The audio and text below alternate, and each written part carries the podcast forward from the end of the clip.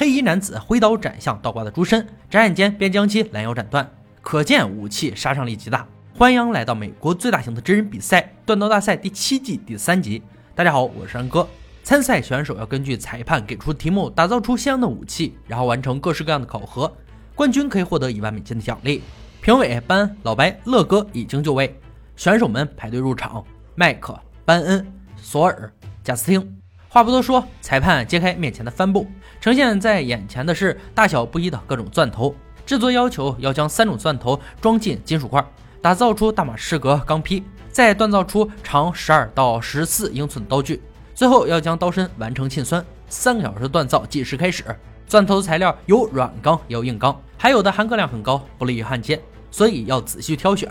贾斯汀拿了三种比较熟悉的钻头，开始切割装罐。麦克不太了解钻头材质，但办法是人想出来的：先切下一小块，加热后捶打。如果碎裂或者弯曲，那就不是硬钢。索尔的办法是打磨钻头，火花又长又亮，就是硬钢，表示可以做出好刀。班恩的做法让老白很是认可。他并没有测试钻头的质量，而是在金属罐最底层加上幺零九五钢粉，并做上记号表示刀刃部分。成型后，钻头材料就会出现在刀背上。贾斯汀很快开始加热金属罐，他见过很多金属罐失败的案例。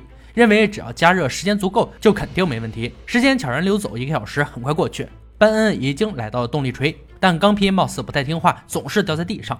麦克的锻造很是顺利，已经锤打出刀身的轮廓。索尔的进度也很快，钢坯锤打成想要的形状后，开始锤打刀尖。贾斯汀的钢坯成型后，开始设计刀型。那是一把极具美国代表性的鲍鱼猎刀。乐哥很欣赏他制作刀子的过程，每个步骤都井然有序、干净利落。时间还剩一个小时。班恩发现成熟的刀身有些超重，必须尽快研磨掉一些钢材，让刀身变得轻盈。过程中却发现刀身通往刀根出现剥离，只能借助焊珠点焊，希望能填平空隙。麦克这边也不省心，他竟然大意的磨掉一寸多刀身，比规格尺寸差了半寸，只能重新放回锻造炉加热后试图拉长，结果用力过猛，刀身断成两半。时间剩下不到一个小时，重做来不及，只能将其焊接，让刀身完整。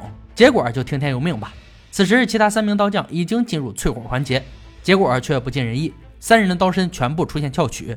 贾斯汀迅速借助夹板让刀身矫正，而索尔的刀身材料很多，他选用研磨的方式调整翘曲。班恩则决定进行二次淬火，进度最慢的麦克还在研磨刀身。等其他三位都完成酸沁后，麦克终于开始淬火。裁判的倒计时很快响起，刀匠们停手接受检测。贾斯汀的刀型很完美，刀身笔直，没有任何瑕疵。唯一的不足是刀身有些偏重，研磨消减后必定会是一把好刀。索尔的刀身比贾斯汀的还要重，并且翘曲问题依然存在，但刀尖的设计很是优雅。班恩的刀身体型也有些大，并且有很多需要修正之处，最主要的是刀柄太宽，不利于握持。最后是麦克，班恩很欣赏这把刀型的精致设计，但刀身的脱层问题依然存在，即使晋级后也未必能挺过各项测试，所以第一回合麦克被淘汰。而他穷追猛赶，交出一把完整刀，也该值得表扬。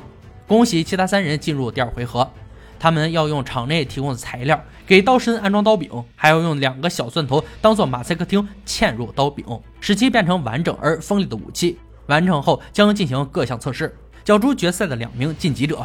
两个小时锻造开始，三人不约而同最先开始处理刀身问题。贾斯汀将时间利用得很充分，在两台研磨机之间来回切换，便可以节省大量更换砂轮的时间。索尔很快解决了刀身翘曲的问题，开始打磨刀尖和刀刃。班恩的刀身材料很充足，他准备研磨成大刀腹的剁刀，并改良刀柄尺寸，使其在接下来的测试中大放异彩。时间很快过去一个小时，贾斯汀选用橡木和毒檀做刀柄材料，借助带锯机切割成合适尺寸。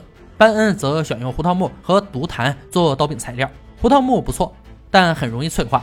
顺利钻孔后，磨掉多余的柄材，用小钻头嵌入孔洞后，准备装上另一块柄材。索尔觉得斑木和紫心木搭配的很完美，结果发现钻孔后的柄材与刀根无法对齐，只能重新来过。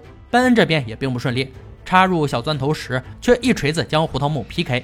时间还剩半个小时，裁判们都不禁的跟着紧张起来，只有贾斯汀的进展很顺利。刀柄已经完美固定，安装好小钻头，打磨塑形即可。索尔和班恩还在和时间赛跑，转瞬间，裁判倒计时噩梦般响起。好在两人都完成了任务。首先由班砍煤渣砖进行强度测试，一切顺利的贾斯汀先上，班持刀猛烈挥击煤渣砖，几刀下去，砖块七零八落，刀身完整，刀柄牢固，抓握也很舒适，足以证明了贾斯汀的实力。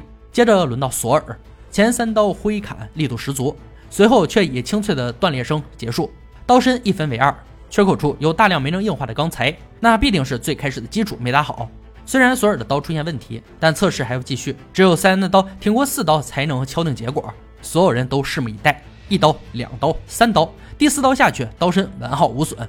那么第二回合，索尔将被淘汰。虽然有些遗憾，但重在参与。恭喜班恩和贾斯汀过关斩将进总决赛。他们有幸见到本集的决赛武器——非洲波阿赞德剑。此剑来自非洲中部刚果的部落，不仅用于战争，还是一种权威的象征。非洲刀剑有各种不同的形状，比如非洲三日飞镰就很出名。而波阿赞德剑是由奇形怪状的武器渐渐回归正常刀剑演变而来，刀刃变宽，变成树叶的形状。尖锐的刀尖利于砍击和突刺。制作要求从护手到剑尖总长十九到二十一英寸，二点七五英寸宽的刀腹和四到五英寸的穿孔，并搭配传统的沙漏型剑柄。制作完成后将进行残酷的测试，最后的胜利者将成为本集的冠军，赢得一万美金。四天时间在家锻造，让班恩稍显放松。先在稿纸上做出简单的设计，材料选用坚韧的八零 C 二 V 二高碳钢，从剑尖开始，一天便锻造好刀身。贾斯汀则选用大马士革钢。多次堆叠，花费了很长时间，但能做出一把完美的刀，一切都值得。班恩在第二天开始钻刀身侧孔，四个孔代表锻刀大赛的四位参赛者，难得五湖四海齐聚一堂，切磋锻刀功力。随后将刀身进行了淬火，结果很是喜人。贾斯汀的进度稍慢一些，锤打出剑尖后开始制作侧孔。班恩在第三天将剑身磨出四道纹路作为装饰。随后安装好剑柄，可正当他准备打磨剑刃时，却发现剑根处有一条小裂痕。幸亏只是表面，没有伤及剑身。贾斯汀在第四天也开始组装刀柄，选用非洲黑檀木做剑柄，更适合非洲博阿赞德剑的历史。四天时间很快结束，两人带着各自的武器返回赛场。贾斯汀剑身上的花纹很是精美，班恩也毫不逊色。花梨木制作的刀柄和剑身线条很搭配，但好看是次要的，经得住考验才是好刀。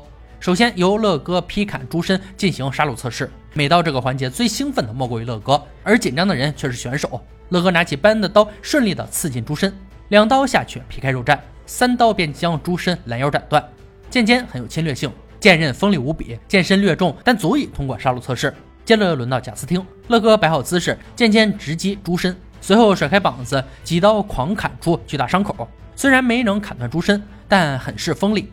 乐哥很喜欢刀身的大马士革花纹，并且剑身很轻松，挥动自如。随后由老白进行强度测试，挥砍并刺激假人盾牌，还是让班恩先上。老白蓄力发动攻击，盾牌后的假人瑟瑟发抖，几刀刺激渐渐毫无损伤，刀刃也没有出现任何瑕疵。沙漏型刀柄设计不错，但护手上的锐角却划伤老白的手。还有就是刀身略重。轮到贾斯汀，他请求老白能手下留情。听了这些话，老白使出洪荒之力，盾牌还没有反应过来，就出现很深缺口，剑尖穿刺也刀刀命中。老白很喜欢这把剑的整体结构，剑柄握持舒服，平衡感极佳，刀刃同样没有出现损伤。最后又轮到乐哥，他要用两把剑切削地毯，测试锋利度。班恩的武器行云流水，顺畅的切割让乐哥舍不得停手，垂直的削切很轻松，就像在切割空气，剑刃锋利度举目可见。接着轮到贾斯汀。乐哥持刀挥动手臂，刀刀命中地毯，犹如切奶油般顺滑。刀身轻盈，比较好控制，垂直切削更是来去自如，具有很强的切削能力。两人的武器表现难分伯仲，甚至已经超过了锻刀大赛冠军的标准。但冠军只能有一个，这也让裁判们陷入两难的境地。严谨商讨后做出决定，贾斯汀荣获本集的冠军头衔，班恩将止步于此。他的武器很美观，也很有实用性，但剑身略重，比较难挥舞。而在测试时伤了评委的手也是重点，虽然遗憾，但能走到这里，班恩已经心满意足了。让我们恭喜贾斯汀凭借实力夺得冠军，并将一万美金收入囊中。以上就是锻刀大赛第七季第三节的内容。提到非洲国家的军事基础和力量，总能让人哭笑不得，确确实实没有任何出色的地方。本集的决赛武器非洲赞德剑，它也并不是单纯的战争武器，同时也是祭奠用品与地位的象征。装饰的越华丽，表示权威性越高。普通人民根本无法拥有这么昂贵的冷兵器，只能由部落首领或贵族才能使用。但剑尖却足够锋利，易于突刺，近身攻击敌人更是轻而易举，也因此成为令人闻风丧胆的致命武器。好了，今天解说就到这里吧，我们下期再见。